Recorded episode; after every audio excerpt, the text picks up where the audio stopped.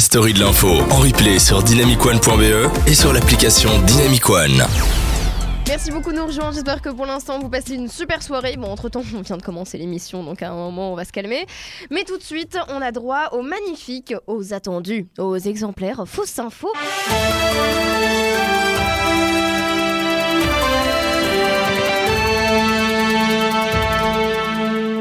Tout de suite, on s'informe avec Arthur et on commence bonjour, avec le coronavirus. Bonjour, bonjour à toutes et à tous. On commence avec le coronavirus. Suite au comité de concertation dans ce début de semaine, les ministres ont pris la décision d'interdire aux chirurgiens de porter des masques protecteurs. Cela renforcerait un climat anxiogène. Et après le coronavirus, on parle des retraites en France. Oui, après que son gouvernement ait déclenché le 49-3, Emmanuel Macron a décidé de changer la devise française. Liberté, égalité, fraternité euh, deviendra liberté, égalité, frater. Ni régime spécial, ni retraite à 62 ans. Tu ne m'as pas écrit la relance Ah bah dans non, parce qu'il n'y en a pas. Arthur. euh, ah oui, non, Arthur, mais ça, je veux pas le dire. Chanson française et un changement de nom pour l'artiste Benjamin Biolay. Il a décidé de s'appeler Lait sans lactose pour, je cite, mieux coller aux évolutions de la société et surtout remplir des salles.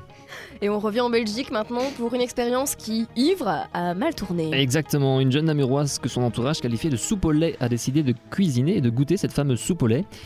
Et bah, c'est dégueulasse. voilà.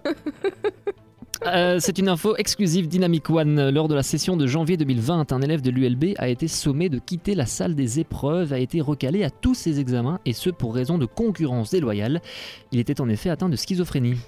Et après la schizophrénie, on parle d'une autre maladie, le comportement des Parisiens dans le métro. Oui, un événement fort aujourd'hui. Un Parisien se serait comporté de manière agréable dans le métro. Il a tout de suite été interpellé par les agents de sécurité et remis en cellule de regrisement pour qu'il retrouve son état naturel. Les voisins ont été mis au courant, ils sont sous le choc. Ils déclarent qu'ils sont très étonnés, lui qui ne disait jamais bonjour. Voilà, c'était les fausses infos d'Arthur. J'espère qu'elles vous ont plu. Euh, personnellement, c'était pas mal. Pour le petit Parisien là, je m'y attendais pas du tout.